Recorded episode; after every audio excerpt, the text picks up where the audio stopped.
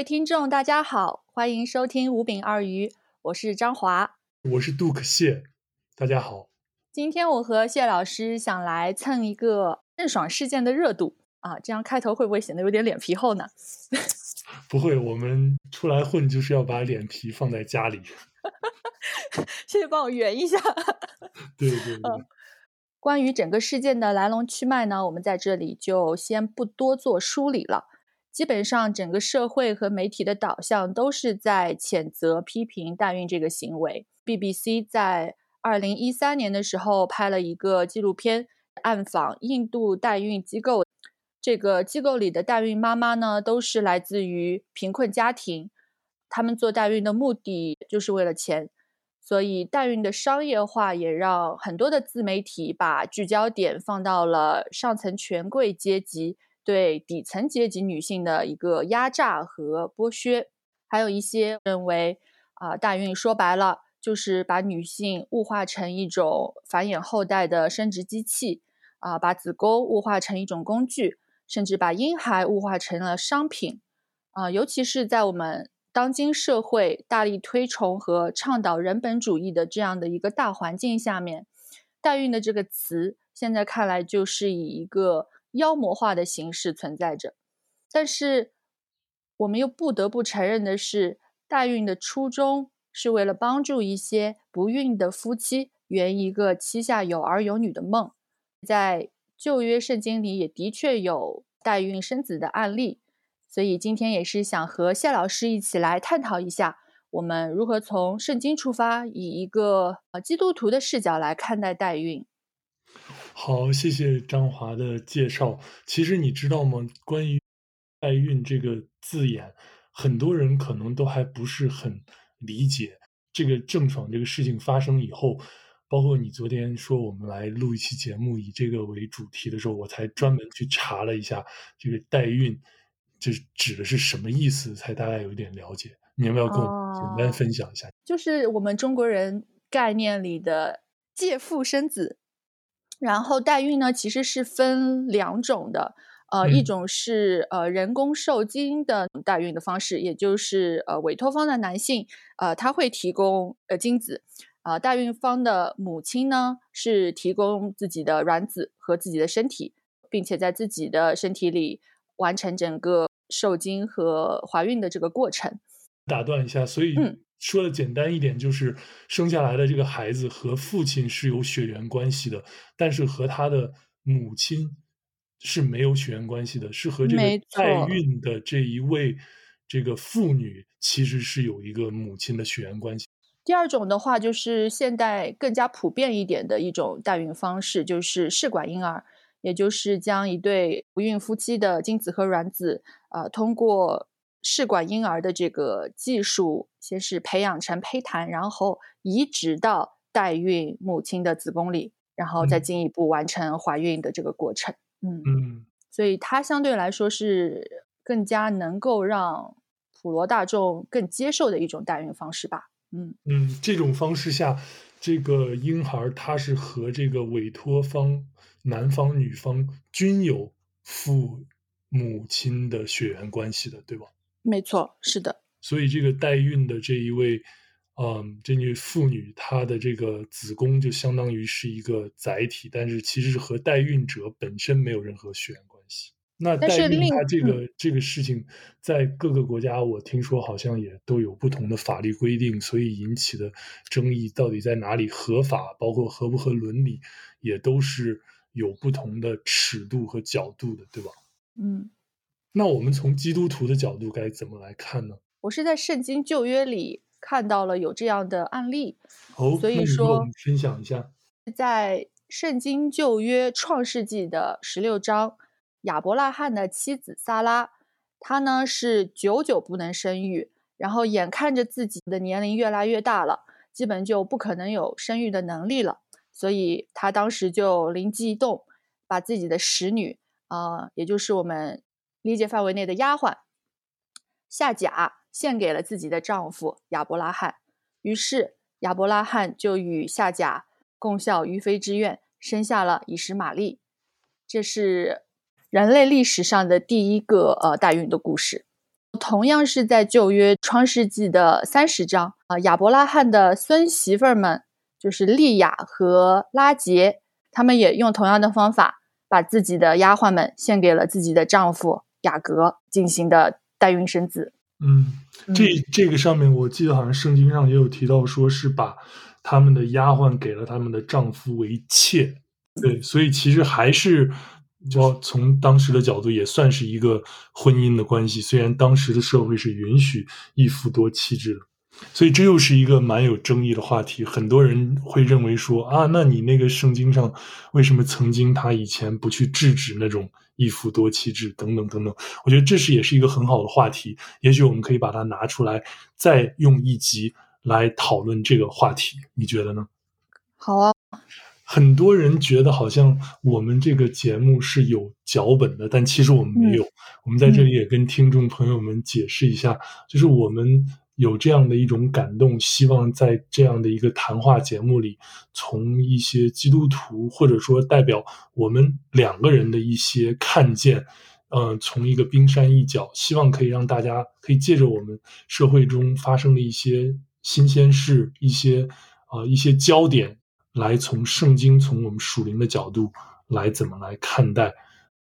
嗯，我们回到这件事情，我想跟大家分享的一个点就是，我们不是在这里来判断谁对谁错的。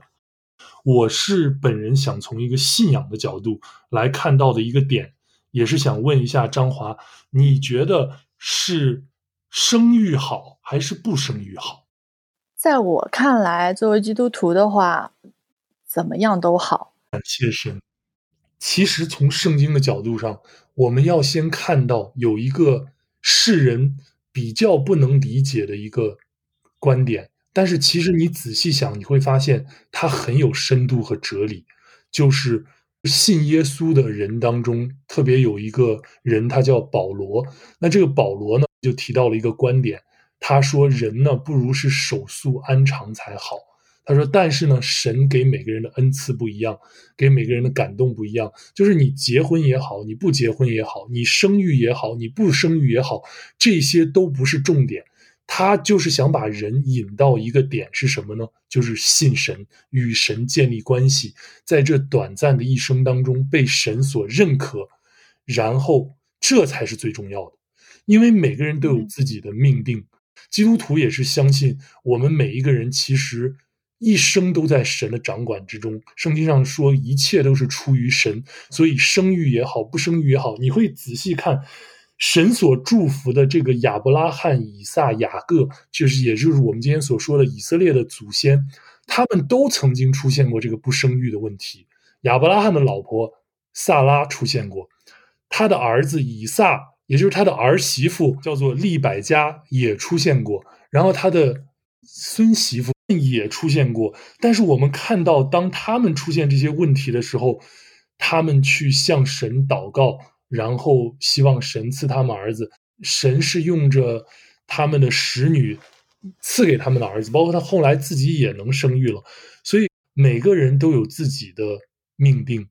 重点是你在你遇到环境，你有你自己心里想求的，你是不是借着这个环境能够去跟神亲近，能够去明白你的人生，神给你的命定，你应该怎么样来来认识神，然后这一生去讨神的喜悦。因为你要知道，孩子不是生下来就完了，你还要养。你生孩子的时候是非常喜悦的，但是你生生完了以后，你在养他的过程。这是一个很头大的过程，你该怎么照着神的旨意去养，这才是更重要的一个问题。所以，圣经上有的时候也会说，他说这个儿女是耶和华所赐的产业。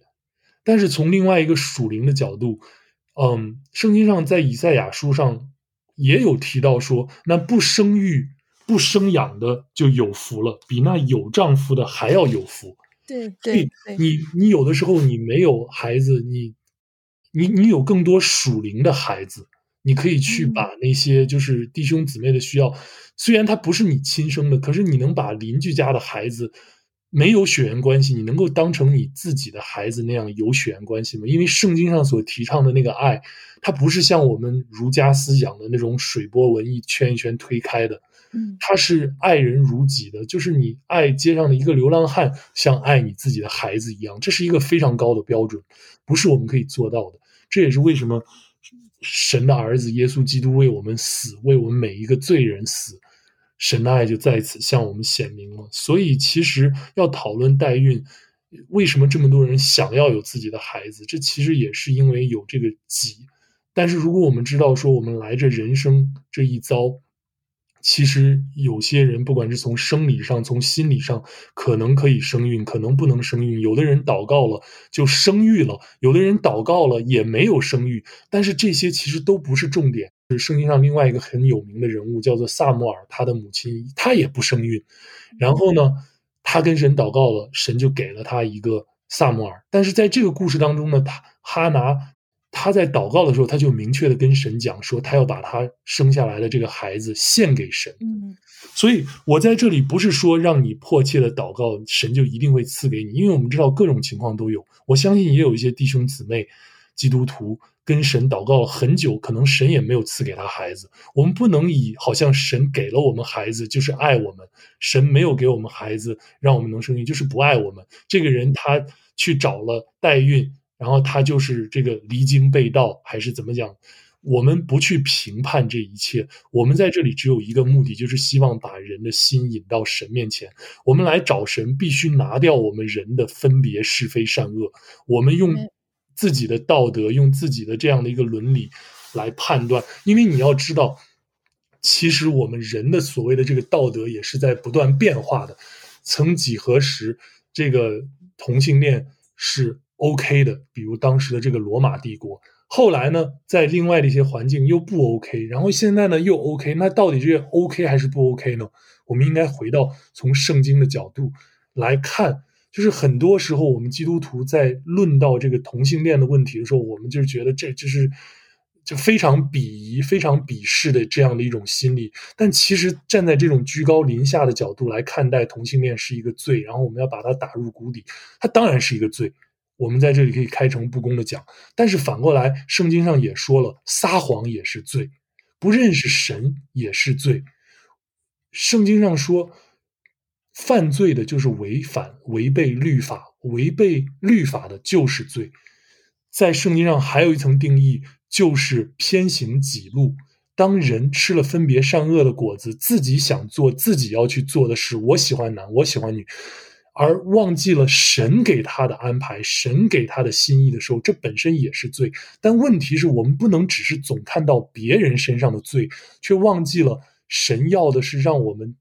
去省察自己的罪，然后认识到耶稣为我们赦罪这件事情对我们意味着什么。所以有一句话叫做“心眼是往外看，看别人犯的错；肉眼是往内看，看自己。”所以回到郑爽这个事件，我觉得好像我们觉得他这样不好，他这个有罪，他做了这么多这这个不道德的这个弃养的这等等的事情。但是反过来警醒看一下我们自己，我们就敢说自己。就是所谓的玉一样的没有瑕疵吗？你知道，我想到了一百年前，嗯，我看很多的一些宣教士写的一些回忆中国当时的那个一百年前的场景，那个时候扔孩子、丢孩子，父母把自己的孩子扔在路边，是一件非常非常普遍的事情。曾经有一个叫做山东大复兴，在那里就是很多妇女为什么会信耶稣，就是因为在宣教士讲到说你们要认罪的时候，很多妇女她们就一个一个的站起来承认自己的罪。可是，在当时的社会背景，把自己的孩子，特别是女孩儿，贱价卖了，只是换来一些食物什么的，这是当时的那种这个生活所迫，再加上大家都这么做，没有人会认为这是一件犯罪的事情。但是今天我们都知道。这个是非常让我们今天的人很难以想象的。我希望你已经体会到了我们的心，我们的心就是我们不去论断别人做这件事情是对是错，因为你如果说到代孕这个话题，如果我们说代孕是违背伦理的，那我们再说一个蛮有争议的，我们不去做评断的。你知道我们的主耶稣基督是怎么来的吗？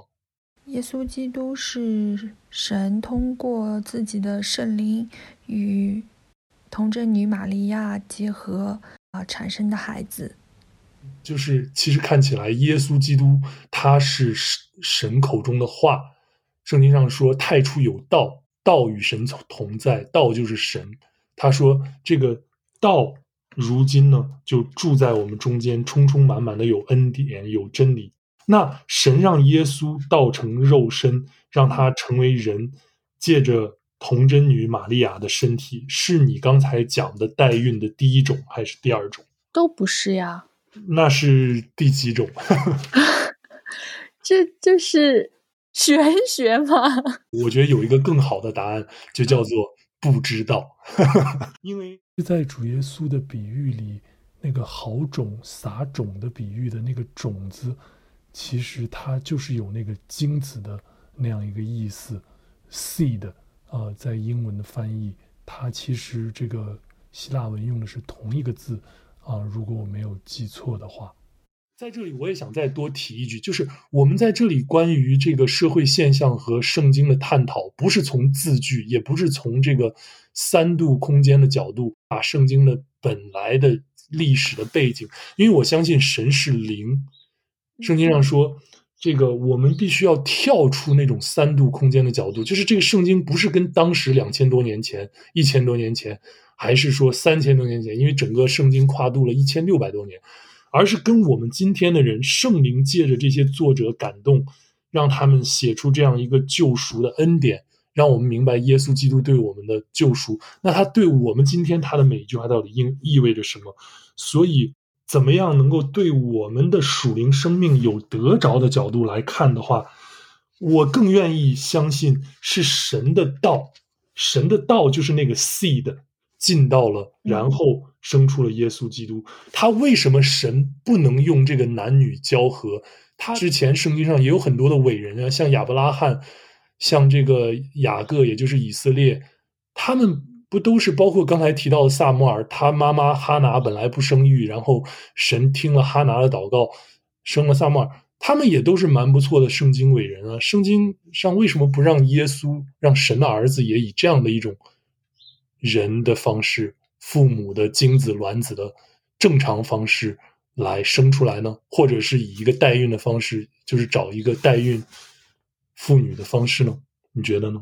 人的方式都是多多少少都是有罪的，然后主耶稣是完全圣洁的，所以只有就通过神的道与玛利亚结合生出的孩子，他才能。保全他是一个完全圣洁的。咱们，我和你想的呃类似，就是因为人犯了罪，所以那个罪的那个基因其实就在人的血液里。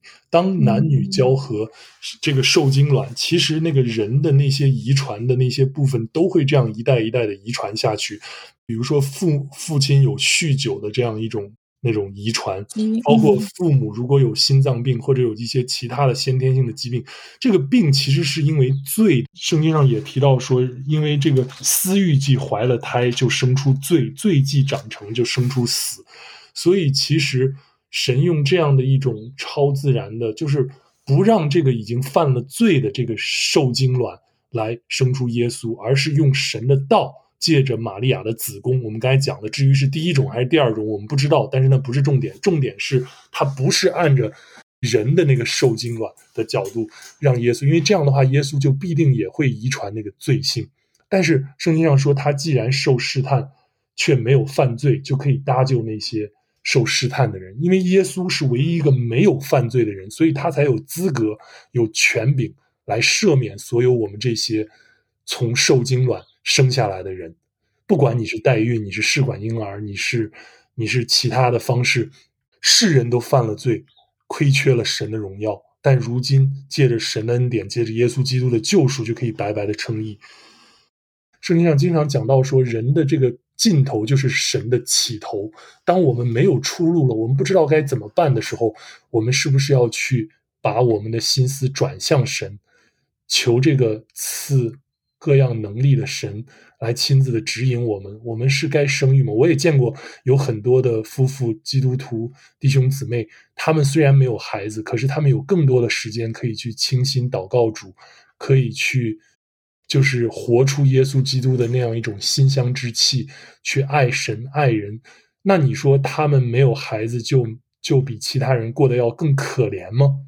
这个中国的这个这个这个文化，什么无无后乃大。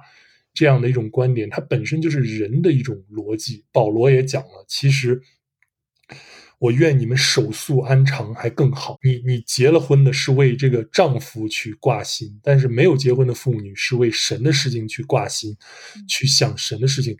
那反过来，如果你有丈夫，你不被辖制在那种家庭生活当中的柴米油盐不断的发脾气，而是把这样一种生活的经历当成是神给你的一个非常好的操练的机会。在生活的柴米油盐当中，如何去依靠神，紧紧的抓住神？所以不是 yes no 对错是非，这本身就是我们人吃的那个原罪的果子，而是在你有妻子呢，你就不要求脱离妻子；你没有妻子呢，没有孩子呢，你就不要求，好像你觉得你的人生有了妻子，有了孩子就是最完美了。当一个家庭或者说一个人本身，他没有去找神，而是把他的希望放在孩子、放在老婆、放在收入、放在任何非神以外的事情上，我真的想说一句，这个人可能是要失望的。而神有的时候允许这些事情发生，也是为了让他的心再一次的回转，让他去思想你要的到底是谁。我其实想表达的就是。不要从是非对错来评判这件事情是好不好、行不行、在哪里行、到什么尺度行。重点是那是他跟神的关系，神让他去代孕也好，神让他不代孕也好，不要去评判。重点是我怎么建立与神的关系。重点是我是不是知道了神给我的命定。但是说到这里，再多说一句，我们很多时候。可能是不知道的，不要以为你已经知道了一切，就是因为我们不知道，所以要随时醒察吧，然后也要看一下，很多时候我们想求的东西，这背后有没有罪在驱动着，就所谓的个人的私欲吧。嗯，说的非常好。所以圣经上有一句话，我也特别喜欢，他说：“你们若照着神的旨意求什么，他就听我们。”有的时候，我们所求的都是照着他的旨意吗？还是我们想要把它当成阿拉丁神灯？你知道，我们作为基督徒，很多时候喜欢跟神要那个所谓的恩典，然后就是神的祝福啊、收入啊、工作啊，然后这个等等等等吧。但是神的最大的祝福恩典，其实已经给了我们，他也让我们把这个恩典给出去，那就是耶稣基督。为我们全人类的这样一个救赎，那当我们嗯在没有的时候，我们还能够把自己仅有的给出去，这本身就是神的恩典。就在就像在圣殿奉献的那个穷寡妇，她本来已经没有钱了，但是她把两文小钱，但是那是她养生的钱，都给了出去。在神的眼中，她给的比那些富户财主给的大钱还要更大。感谢神，嗯。希望，啊、呃，我们这样一个非常生活化的对话，可以，嗯，让你知道，基督徒不是那么的神秘，大家都是罪人，我们说的话都不完全，嗯，嗯，但是我们有一个去找寻真理、找寻主、跟随主的那样一个心，嗯，求神帮助我们。感谢神。好，那我们今天的节目就到这里，谢谢大家收听。谢谢大家，嗯，愿神祝福你，拜拜。拜拜。